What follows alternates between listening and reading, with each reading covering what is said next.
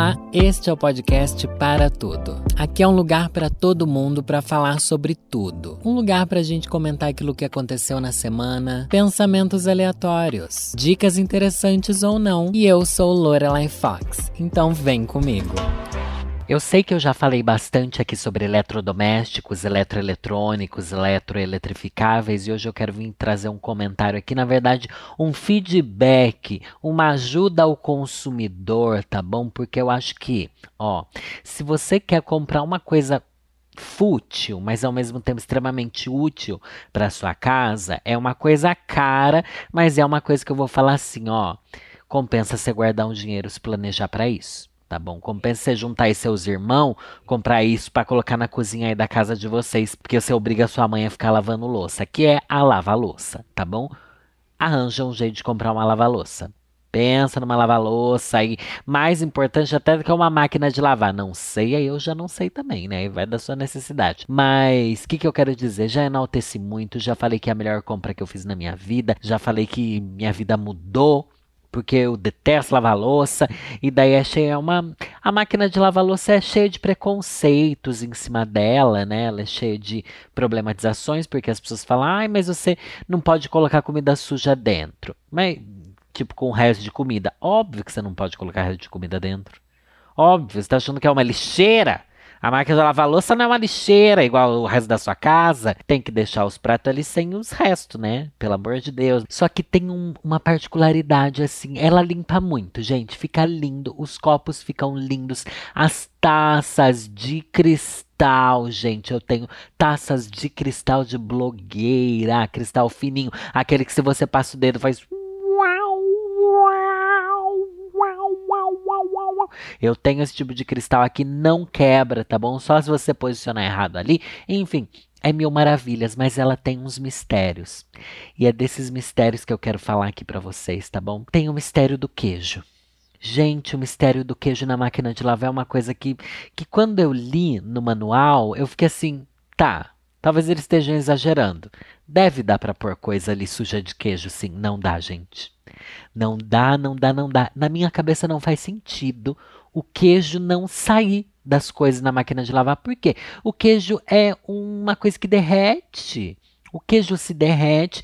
E como que uma coisa que derrete vai estar tá sendo lavada com água fervendo, que a água da máquina de lavar é fervendo, tá bom? Ela limpa ali no, na força do ódio, da raiva. E como que não sai o queijo? Não sai, gente. Não sai. Pode ser pedacinho minúsculo de queijo que tá ali no cantinho da colher. Você pensa assim, ai, vai sair. Não vai, amor. Não vai, vai se solidificar ali naquela desgraça mais ainda. Eu não sei o que acontece. Isso quando não espalha o queijo pelo resto da, da máquina inteira. É um grande pesadelo. Daí eu fico assim, mano, hein? não faz sentido ainda. Tipo, eu não consigo achar a explicação de que limpar qualquer outra coisa. Eu posso colocar uma coisa, uma crosta de, de você ter feito frango frito ali. Sabe aquela coisa dura, grossa, nojenta? Vai sair. Mas o queijinho não vai. Não só o queijo, gente, até requeijão. Até requeijão é uma coisa que ainda vai ficar um resquício estranho. Não é bizarro? Não sei. Mas agora eu vou jogar uma que para mim é a maior surpresa das coisas que a máquina de lavar louça não limpa. Cinza. Não limpa cinza.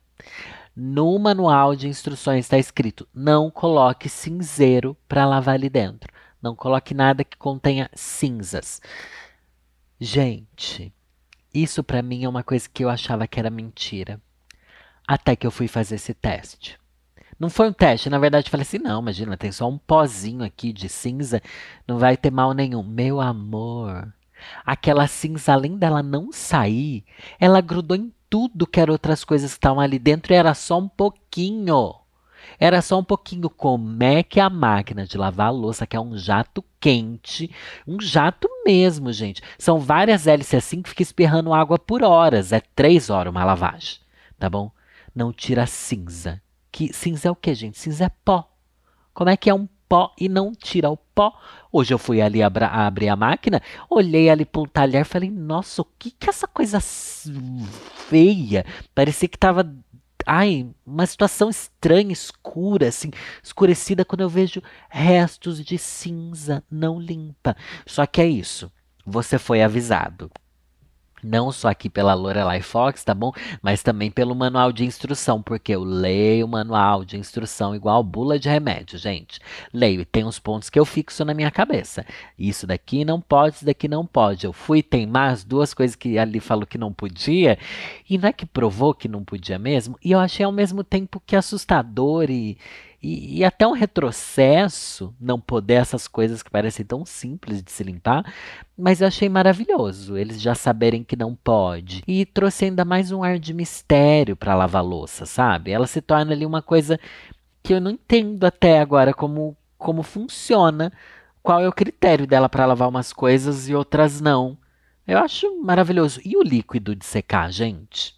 A máquina de lavar louça tem um líquido secativo, que é um liquidinho azul ali que eu compro da marca mais genérica possível. Você me desculpa, porque a máquina de lavar louça já é caro, então os produtos que vai dentro dela eu uso do mais barato. E limpa a mesma coisa, gente. Vou falar para vocês, porque eu já comprei do produto caro também, sai tudo limpo igual tá? Não faz diferença esse tipo de coisa. Mas se alguma máquina, se alguma marca quiser me patrocinar, eu também aceito, tá? Por favor. Mas enfim, o líquido de secar é uma coisa que eu, acho, eu achava assim, ai não, não precisa do líquido de secar. Daí eu usei no começo e depois teve uma vez que acabou o liquidinho, é um tipo de coisa que você nunca vai lembrar de comprar, né? Usei sem, meu amor, meu amor, o que, que tem naquela tecnologia? As suas louças ficam feias sem aquele líquido. Elas ficam com aquele com aquela água seca que mancha tudo, mancha assim, não é mancha literalmente de uma mancha que não sai, mas fica aquela marca de água seca em lugar errado, fica tudo errado se você não põe. não penso, mano, como assim? O que, que tá acontecendo, sabe? É uma tecnologia que é muito avançada e muito estranha. É um grande totem da humanidade que eu tenho aqui na minha casa. Eu acho magnífico e para mim sempre me maravilha. Deve me maravilhar tanto porque eu uso muito, quer dizer, não uso pouco. Vai, é que eu demoro para pôr a louça ali para lavar, porque minhas louças em casa é tudo a mesma coisa, gente. É caneca, caneca, caneca, caneca, caneca, garfo, garfo, garfo, garfo, garfo, garfo, garfo, garfo prato quase nunca tem. Prato tem de final de semana quando meu boy vem aqui, que às vezes ele prepara alguma coisinha pra gente comer, ou a gente pede alguma coisa, põe num prato, porque durante a semana eu só como marmita. Eu não coloco nada em prato, enfim, minha louça é sempre a mesma, uso pouco e quando uso me maravilho, gente, me maravilho. Para mim a máquina de lavar louça ela é muito, se bem que eu não quero fazer injustiça aqui com a de lavar roupa, né? Que a de lavar roupa eu acho ela linda. Eu acho lindo o processo dela. Eu acho lindo ter tipos de lavagem para tipos de roupa, sabe? Eu tô lavando minhas roupas de drag, que são roupas delicadas, tá? Muita roupa de paetê. Falei assim, ah, eu devia lavar na mão, devia lavar na mão, devia lavar na mão. Caralho, gente. Eu vou pôr ali no modo bebê, no modo roupa delicada. E funciona e tal. Eu sinto falta de mais modos de lavagem na máquina de lavar a louça, tá bom? Eu acho que falta isso aí. Aqui só para trazer uma atualização mesmo dos meus eletrodomésticos, sabe? Outra coisa que eu tenho aqui que eu não acreditava, mas que olha, é babadeiro. Ah, eu já contei essa história aqui, gente. Acho que eu nunca contei, mas como já passou bastante tempo, eu vou contar um dos maiores perrengues de blogueira, perrengue chique. Acho que esse é o maior perrengue chique de blogueira que eu já passei, que tipo, não que esteja reclamando, mas que foi um problema que aconteceu de algo muito bom. Ai, ai, uma coisa muito boa que aconteceu para mim, eu falei, tá, isso é ótimo, mas eu não sei como resolver. Enfim, olha que outra história já chegando, né? Vem comigo, vem comigo, que essa, essa é aqui do Mundinho Podcast, tá? Não pode sair daqui, promete que não vai tirar daqui, porque parece que eu tô reclamando, mas na verdade não tô. Fechei uma publi que eu sempre quis fechar uma vez, que era uma publi com a Brastemp, gente que eu sempre quis esses mini frigobarzinhos da Brastemp. E é o da Brastemp que a gente quer, porque é a retrozinha, né? Retro mini. Ai, é muito chique, muito bonitinha. E eu achava chique as pessoas ganharem a geladeira. Tipo, tem coisa que a gente quer ganhar. A maioria das coisas eu não quero, mas tem poucas coisas que eu cobiço quando vejo outras pessoas ganhando. E a geladeira era uma dessas coisas que eu queria ganhar. E fechei a bendita publi a hora que eles falaram, vão mandar uma geladeira para você. Eu falei, caralho, meu Deus, vence na vida, é isso que importa. Fiz toda feliz a publi, me montei nas cores da marca para fazer a publi, não sei o que. A geladeirinha aqui, uma bonitinha, uma bonitinha. Era mês de outubro. Outubro do ano passado, vai fazer, sei lá, quase um ano aí. Uma outra marca não me manda a mesma geladeira? Gente, uma marca aí de refrigerantes, a Fanta, eu acho, que me mandou a mesma geladeira cheia de Fanta dentro. E me mandou de graça, sem eu precisar fazer publi nem nada. Só mandou assim: olha que presente legal, toma aí uma geladeira. Eu fiquei com dois frigobar eu fiquei na, no mesmo mês, ao mesmo tempo. Daí eu fiquei assim, mano, a gente faz recebido das coisas que a gente ganha. Só que se eu estiver fazendo publi de uma outra coisa, tipo, ah, eu recebo um monte de bebida aqui, mas se eu tô numa época que eu tenho publi de outra bebida para fazer, eu não vou mostrar outras bebidas que eu ganhei, entendeu? Tem essa esse bom senso, esse código de ética. Só que daí eu tava fazendo a publi ali da da Brastemp e eu ganhei outra Brastemp. E eu não podia mostrar. Daí eu fiquei assim, mano, como que eu ganhei uma geladeira? E não vou poder mostrar que eu ganhei uma geladeira porque eu já tô fazendo um publi de outra geladeira e nunca falei desse assunto. Só sei que eu falei, e agora duas geladeiras em casa? Onde que eu vou enfiar duas geladeiras em casa, gente? Ela é mini, ela é mini, é bonitinha, é bonitinha, mas não tem onde eu pôr também, né? Não é assim. Daí depois eu falo que eu quero mudar porque minha casa está entulhada de coisa, é por, por, esse tipo de coisa também. Só sei que eu pensei, não, vou dar a geladeira para alguém, vou fazer alguma coisa. Não dei para ninguém, tô guardando para mim, gente. Porque as duas são minhas sim, tá bom, não vou reclamar. Só que daí eu mandei uma mensagem pra Brastemp, falei assim, olha, é, eu sei que a gente tá fazendo publi, mas eu acabei de ganhar a mesma geladeira, posso mostrar? Essa outra, daí a gente acabou achando melhor que não era melhor mostrar, porque é tirar o foco da publi da marca para mostrar, entendeu? Enfim, só sei que eu acabei nunca mostrando a geladeira que eu ganhei da Fanta que foi, acho que um dos presentes mais legais que eu ganhei, de verdade. Ai, vou falar outros presentes legais que eu ganhei. Presente caro, né, gente? Coisa que assim que a gente só ganha, que a gente não não é nem caro, né? Tem uns aqui que não são caros, mas que eu gostei. Recentemente, é, eu ganhei ganhei uma Alexa nova, um Echo Dot novo. Eu já tinha um que a Amazon me deu, agora ganhei mais um. Isso também achei muito legal. Daí tem as geladeirinhas que eu já ganhei. Ai, tô aqui contando, dando close de blogueira, finalmente me sentindo um pouco blogueira. É, tem também a Air Fryer que eu ganhei, gente.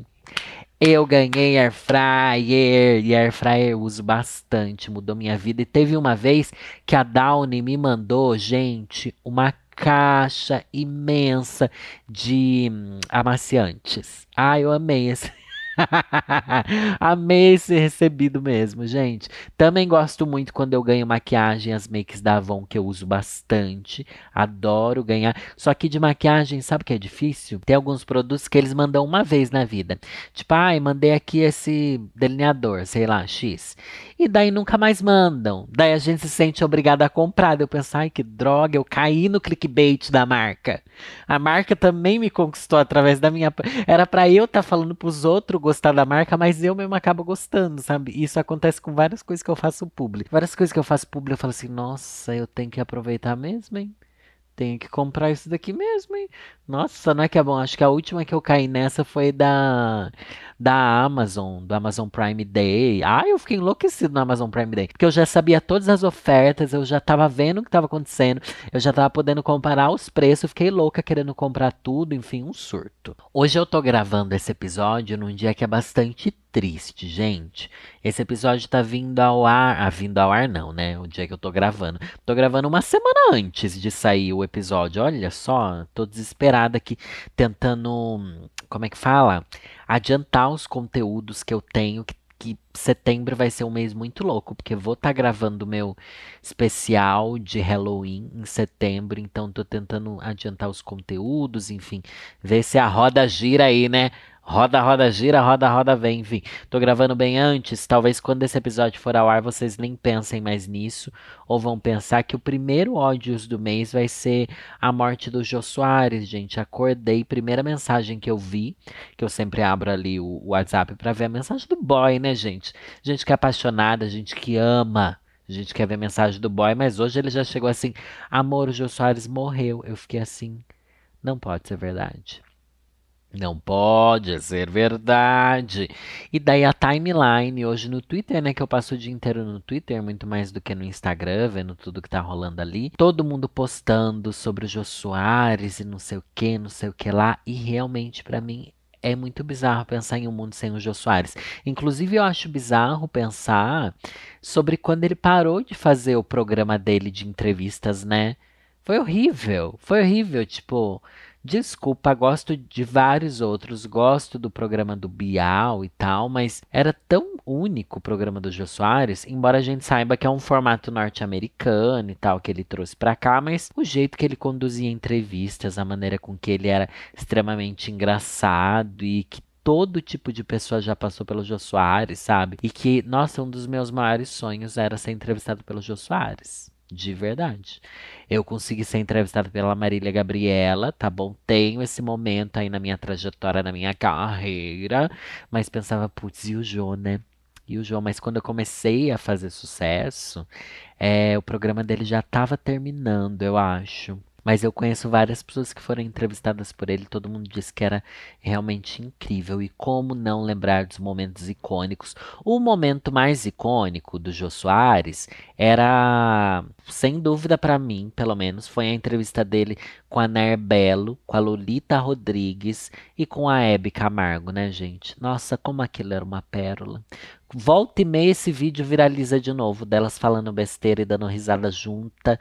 Um grande circo, gente. Ai, a gente precisa de mais referência assim. Mais referência de gente velha fazendo coisa, sabe? Mais referência de, de gente que não é toda nova, sabe? Eu já tô passando por aquele limbo. Isso volta e meio um assunto recorrente aqui, aquele limbo de não conseguir mais me identificar tanto com protagonistas de, de televisão, de seriados, porque eles já não têm mais a minha idade, isso já começa a ficar meio estranho. Até os 40 anos ainda tem protagonistas, mas não é, não é tão comum, sabe? Tipo um romance. São pessoas mais jovens, são pessoas menos de 30 anos. E daí é estranho. Daí para mim é muito revigorante ver pessoas velhas felizes trabalhando é, e tendo carreiras legais e sendo pessoas velhas, sabe? Que é isso que a gente quer ser. Todo mundo almeja ficar velho, ninguém almeja morrer, né? A gente quer ficar essas pessoas velhas e trabalhar bastante com aquilo que a gente gosta, se possível, né? E para mim o Jô Soares era uma dessas referências, porque você tinha a carreira dele desde quando ele era um humorista na TV e tal, e enfim, chegando até ser a maior referência de programa de entrevista do Brasil, tudo muito triste isso ter acontecido. Mas nem só de coisas tristes. A gente fala aqui mentira. A maioria das coisas que a gente fala são coisas tristes, sim. Mas antes de mais nada, eu quero falar para você que ouve o meu podcast, que gosta do que tá rolando aqui. Eu quero falar para vocês que o episódio 100 tá chegando. E eu nunca faço episódio especial, mas dessa vez eu vou fazer episódio especial porque o pessoal que trabalha comigo tá bom? Que a agência que cuida aqui das minhas redes do podcast, coitado deles, eles sofrem tanto na minha mão porque eu nunca quero fazer nada de legal. Mas acho que pelo menos o episódio 100 eu tenho que fazer legal, né, gente? Então, o episódio 100 é um episódio onde eu quero trazer áudios de vocês. Na verdade, quero trazer várias coisas diferentes, assim. E mais uma das coisas é que eu quero que vocês mandem mensagem de áudio para mim, tá bom? No e-mail podcast para tudo, arroba gmail.com. Áudios de um minuto até um minuto e meio no máximo, contando, gente, qual é o melhor surto que você já viu aqui no podcast? Tipo, qual episódio que mais te marcou? Qual reflexão, sabe, que pegou em você, assim? Que foi gostoso de ver, que foi, assim, uma uma coisa da hora, sabe? De se ouvir, de se escutar, né? Enfim, qual o ponto que marcou, quais reflexões vocês gostaram e tal. O Vitor, que é o editor do podcast aqui também, além dos vídeos do YouTube, ele vai selecionar algumas, tá bom? Não vai dar pra pôr tudo que vocês mandarem. Vou pôr poucas, aquele, né? Minha esperança é que mandem mais de cinco, pelo menos, né, gente? Pra eu poder escolher alguma. Me manda alguma. Ai, gente, se vocês me deixarem flopar, eu vou ficar tão puta. Eu vou ficar tão puta, por favor, me mandem, me mandem. Eu quero muito para fazer um episódio especial e tal. Eu sei que muita gente fala aqui no episódio especial, aí devia trazer convidado, não sei o quê, mas eu acho que não, gente. Episódio especial sou eu com vocês, vocês são meus convidados e eu preciso começar a colocar em prática a coisa de trazer convidados, mas vou trazer isso no futuro, tá bom? Enfim, esse recadinho daqui eu precisava dar. E a nova varíola, né, gente? Meu Deus do céu, vocês também estão com medo, achando que vocês estão pegando? Eu tô achando que eu tô pegando. Esses dias deu uma espinha em mim, eu fiquei assim, gente, tá, isso, isso daqui não foi uma espinha, isso, isso daqui na verdade foi varíola, tá? Eu não sei o que pensar, não sei o que sentir. E deu uma espinha na minha cara que tava bem grande, daí eu fiquei assim, mano, e agora? O que, que eu faço? O que, que eu realmente tenho que fazer? Mais uma catástrofe mundial. E eu já noticiei, amo que eu falo noticiar, né? Como se eu fosse um grande jornalista. Já falei dela aqui logo no começo, mas eu quero trazer uma informação para vocês que as pessoas estão maltratando macacos.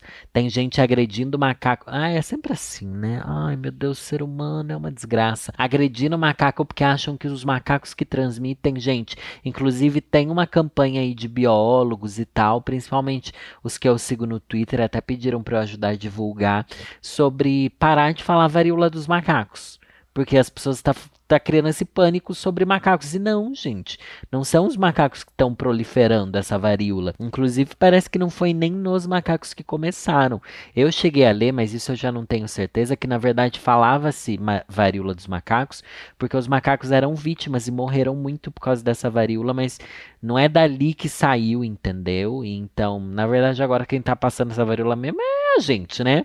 É, sou eu, é você, é todo mundo. A gente tá aqui em São Paulo, todo lugar pode ter milhares de pessoas pegando essa varíola, passando essa varíola, mas daí achei uma informação interessante aqui que não tem nada a ver com isso, mas que é uma dúvida que eu já tive antes, tá? Por que há mais cravos e espinhas na região do rosto? Ai, tá na super interessante do mês passado isso daqui, ó. Porque é onde temos mais glândulas sebáceas, principalmente na zona T, que compreende a testa, o nariz e o queixo. Como o nome diz, uma glândula produz sebo, é, é, é, um fluido gorduroso que protege contra o vento, esbarrões em superfícies ásperas, etc. Ai, tô chocado que o sebo da nossa pele ajuda a gente a não se arranhar. Sério? É porque de fato, né, o sebinho ajuda você a não é, dá uma cobrida, assim. A maior necessidade desse sebo no rosto, porque é onde nossa pele é mais fina e vulnerável. O problema é quando, por uma questão genética, ou se estamos mais ansiosos, elas trabalham demais. Olha, há receptores para adrenalina nessas glândulas. Gente, eu fico mais mais espinhento quando eu tô ou quando eu tomo menos água, inclusive deixa eu tomar aqui um golinho, esse hidrate aí também, tá? Ou por estresse, gente. Se eu tô estressado ou quando eu bebo menos água, minha cara fica completamente esburacada, eu não sei o que fazer. É horrível fazer a barba quando você tá com espinha. Ai, mas pra que fazer a barba? Né? Porque eu sou drag. Sou obrigada a me montar toda semana, duas vezes por semana, três, às vezes mais ainda do que isso. Tem outra pergunta aqui que não tem nada a ver com isso, mas que eu achei de extrema relevância pra gente trazer e conversar aqui, gente. Se a maioria dos trevos tem três folhas, qual a probabilidade de nascer um trevo de quatro folhas? Gente, eu nunca parei para pensar exatamente sobre o trevo de quatro folhas. Eu achava que era uma espécie de trevo que nascia assim. Eu não achava que era tipo todos eles tinham três e daí, olha, por sorte, nasceu um com quatro. Uma anomalia, né? Eu não, eu juro, nossa, eu sou a pessoa mais jumenta, né? Eu achava que era tipo ah, uma espécie de trevo que você planta e ela nasce com quatro folhas, mas que na verdade era uma, como se fosse uma árvore mística, sabe? Igual, sei lá, qual que é uma árvore mística aí? Carvalho? Carvalho, é? sei lá, aquelas árvores com folha comprida, não sei. Enfim, bananeira. bananeira é muito mítica, gente. A banana tem um poder sobrenatural, mas enfim, ó. Uma análise de 2017 contou 5.7 milhões de trevos em seis países e sugere um número a cada 5.076 trevos normais, um teria a quarta folha.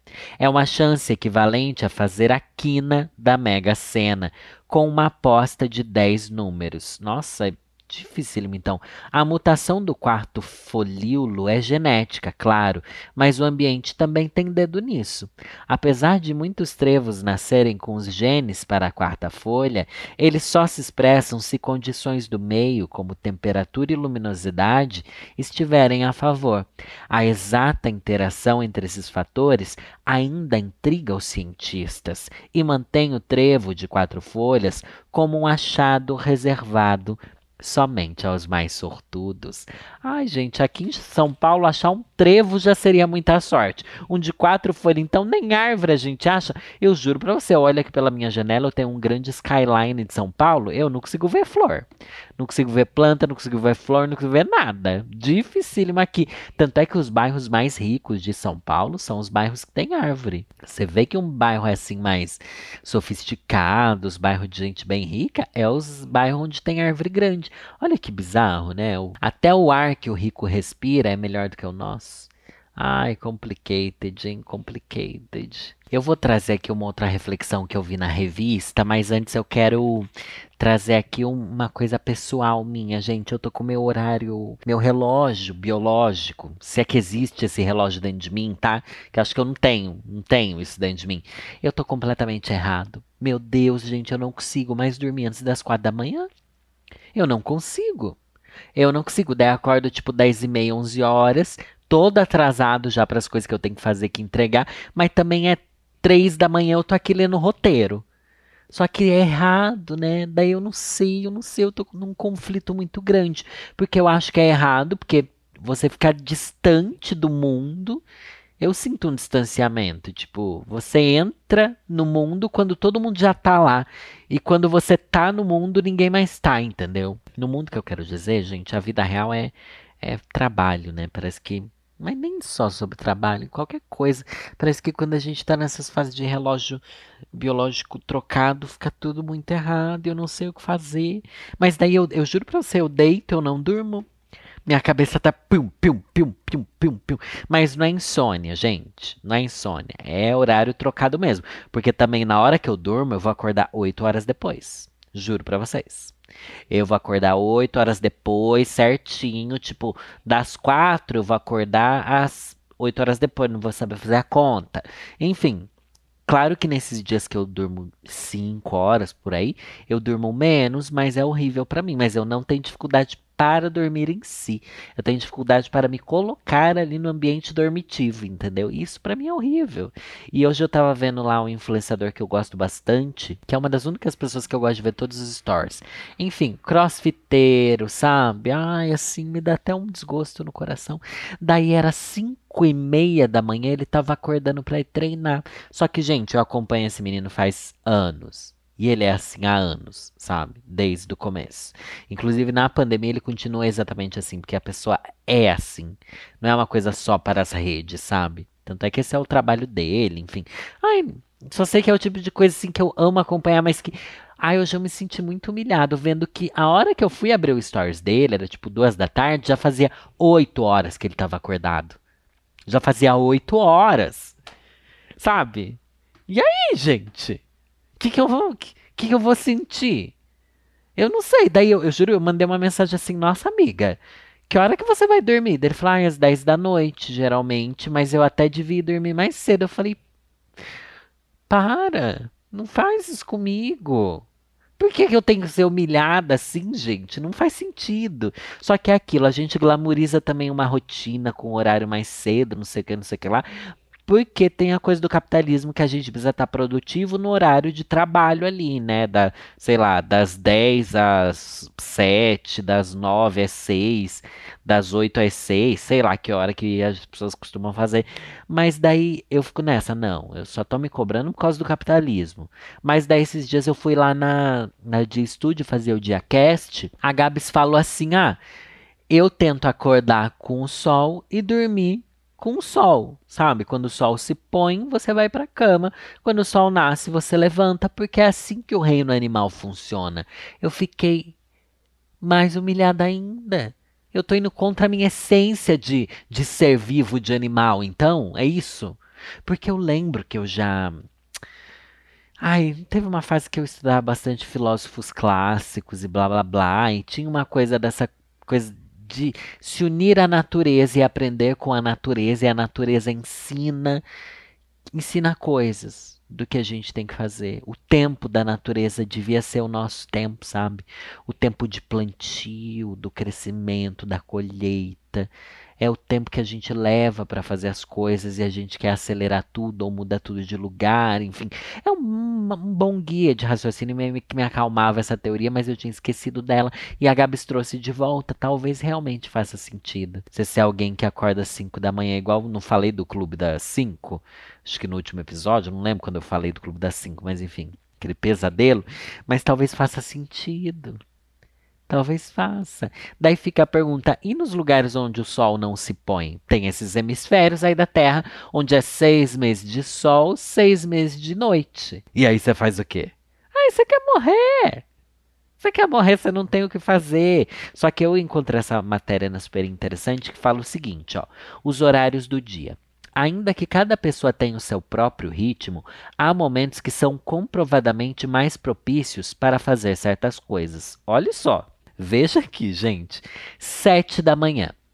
Fazer sexo. Gente, como assim? Você tem que acordar às seis para fazer a chuca. Então, o ponto mais alto da testosterona no organismo é no início da manhã, o que torna esse momento mais propício para os homens fazerem sexo. Além disso, há outro fator: é o horário em que as pessoas estão mais descansadas. É, daí já acorda para se cansar trepando, né? 8 horas da manhã, mandar e-mails. Não! Não! Quem pesquisou isso, gente? Pior que aqui eles trazem as fontes, são, enfim, universidades que pesquisam esse tipo de coisa. Né? Segundo o estudo da empresa de marketing Litmus, que analisou o horário de abertura de 8 bilhões de e-mails, escrever cedo aumenta as chances de a mensagem ser lida. As pessoas começam a conferir a caixa de entrada às 6 horas, atingindo o pico entre as 10 e as 11. Tá, mas então aqui mandar e-mails é, é uma coisa que eu jamais vou fazer na minha vida, né? E isso porque eu prometi uma newsletter, né? Parabéns, bicha. Mais uma coisa que você prometeu e não conseguiu cumprir. Agora veja só, 10 horas da manhã é o horário ideal para tomar vacinas. Cientistas da Universidade de Birmingham, na Inglaterra, constataram que pacientes que tomaram a vacina da gripe pela manhã tinham tendência a produzir mais anticorpos do que aqueles que receberam a dose à tarde. Meu Deus! Gente, até nisso. Meu. Ai, não sei, o ser humano é muito complexo, gente. A obra de Deus é maravilhosa, como dizem, né? Maravilhosa pra gente não entender nada. 11 horas da manhã, tomar café. Então, ó, você já trepou, você já mandou e-mail, você foi tomar vacina e só depois você toma seu café. Você tem que aguentar tudo isso no seco, só com uma guspida. Você toma café logo que acorda? Não é o ideal. Nesse momento, o corpo já está elevando o nível de cortisol, hormônio ligado ao alerta e ao estresse, e o café faz menos efeito. Melhor bebê-lo um pouco mais tarde, às 11 horas da manhã. Então é isso que. Aí já justifica, já é meu horário do café normal mesmo, tá bom? Ai, não, mas aqui eles estão levando em consideração alguém que acorda às sete da manhã, né? Mas daí você pensa, você que vai trabalhar. Você não vai acordar, trepar e mandar e-mail, depois sair do seu trabalho, tomar vacina, tomar café, enfim. Às 14 horas é o horário da siesta. Após o almoço, a temperatura corporal cai e você sente sono. Um estudo da Universidade de Bruxelas constatou que dormir meia horinha, algo bem viável nesta era de home office, aumenta o desempenho cognitivo. Então eu já juntei eu já juntei, em vez de dormir meia horinha, eu vou juntar o das 5 da manhã até as 2 da tarde. Daí eu completo meu ciclo do sono todinho, não preciso picar ele no meio. Embora dizem que realmente fazer sono picado durante o dia ajude muito, né? Três da tarde é o melhor horário para fazer teste de Covid. Está precisando fazer? Cientistas da Universidade de Vanderbilt, nos Estados Unidos, analisaram 86 mil testes e descobriram que o índice de resultados positivos é maior à tarde, possivelmente porque a carga viral é mais alta nesse momento do dia. Então, se você quer ter um teste com mais certeza, vai fazer à tarde. E é o horário de estudar, gente? Que hora você acha que fica? Quatro da tarde.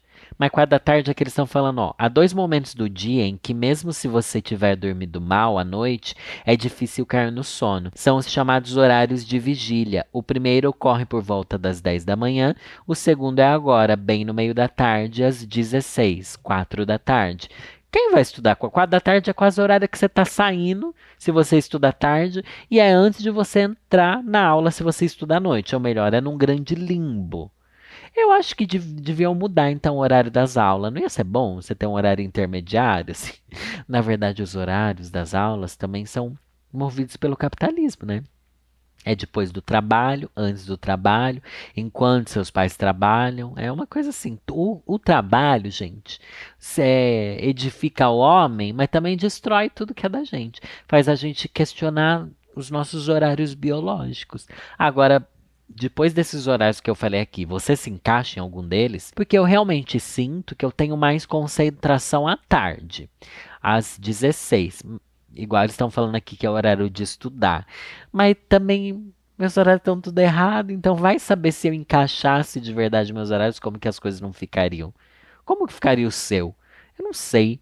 Também estão estudando aí, gente.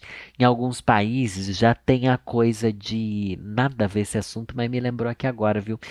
Também tem a coisa de que vai ter um dia a mais de final de semana, não tem? Comentaram até que algumas empresas poderiam adotar isso no Brasil, tipo, de sexta-feira também ser, ser fim de semana, sabe?